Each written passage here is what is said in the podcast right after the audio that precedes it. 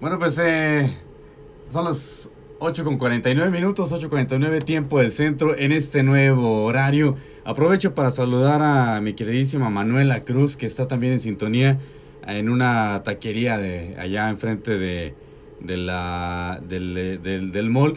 A ti, Manuela, y a todas las chicas que o, eh, quienes estén acompañándote ahí allá, les mandamos un fuertísimo abrazo, esperando que tengan un domingo verdaderamente único, eh, espectacular.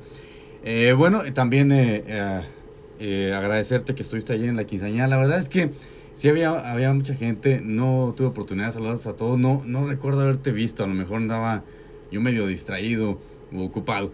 Pero bueno, seguimos hablando de este tema. Mi pareja se quiere separar y yo no estoy listo.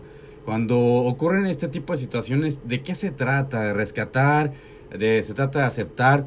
¿O simplemente de repa- re- reparar si es que todavía se pueda? Eh, hoy estamos hablando de eso, de lo que debemos y, y jamás debemos hacer en estos casos. Eh, porque en una relación pasa en muchas ocasiones que uno querría separarse, pero el otro no, el otro no está listo. Bueno, puede ser porque tienen diferentes perspectivas de lo que es una relación, eh, o, porque quiere, quiere estar en otro lugar o haciendo otra cosa, o no siempre uno se va porque hay alguien más, incluso a veces habiendo alguien más, eh, la persona se decide quedarse, y para mí creo que eh, eso sería una tragedia, la verdad. Por una, también puede, puede ser que sea porque eh, ya hay cierto hartazgo, decepción, cansancio, tal vez aburrimiento, a lo mejor hay agotamiento, incompetencia, y- o simplemente porque uno ya no quiere estar allí. Por estas razones es por las que en una relación uno se quiere ir y el otro pues no está listo.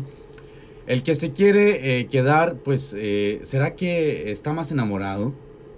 El que no estaba listo para romper la relación, pues no lo sabemos, pero no necesariamente eh, tiene que ser así.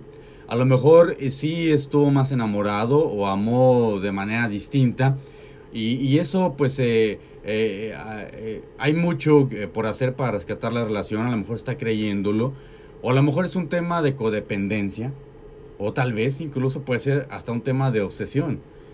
Y, y bueno, pues no podemos tampoco satanizar al que quiere terminar como el que no amó, el que no supo amar. A lo mejor sí amó, pero tampoco podemos pensar que es el que amó menos, el que de- me vio la cara, el que no lo dio todo. No, eh, eh, eso solamente eh, lo que va a provocar es que eh, pues no, no permita que avances en el proceso de la separación, que se acumule cierto resentimiento que no es necesario y, que va a crear un clima donde no, solo, no solamente la separación va a ser más dolorosa, sino que además se va a ver afectada el, tu autoestima por asumir el papel de víctima y, y eso, la verdad, señores, hay que trabajar mucho en ello. Vemos, a- y lo vemos muy seguido en las plataformas digitales, que mm, muchas personas pues nos quedamos en ese papel de víctima y eso no nos permite avanzar.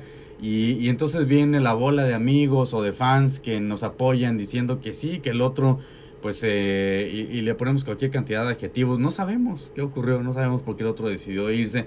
No lo repito, no necesariamente fue porque amó menos. No, la verdad es que no, ya dimos algunos eh, eh, eh, razones por las cuales pudiera haberse terminado la relación. A lo mejor la persona que quiere quedarse quiere hacer todo lo necesario, pero la pareja no hace nada. Incluso puede que te diga que sí quiere hacer algo y termine por no hacerlo, sencillamente. Recuerda que no es obligatorio quedarse en una relación de pareja, no. Vaya, ni siquiera nadie está obligado a echarle ganas. La verdad es que no. Eh, tú puedes decirle a una pareja, pues échale ganas. No está obligado. La verdad es que no. Si hay alguna de las razones por las que ya mencionamos y la persona ya, ya lo decidió, se va a ir. A final de cuentas, no va a valer que le digamos que le eche ganas. Y ojo, la verdad es que yo nunca voy a ser partidario del divorcio. La verdad es que no, nunca lo voy a promover. Pero hay, hay razones por las cuales, eh, pues ya, no hay vuelta de hoja. Y a lo mejor si estás, eh, si, si la persona está haciendo algo, pero no hace lo, lo, lo, lo que tú quieres que haga porque pues no quiere lo mismo que tú. Hay que recordar que no necesariamente eh, eh, pues es otra persona, es la misma, sencillamente que a veces pues no nos damos cuenta desde el inicio de la relación.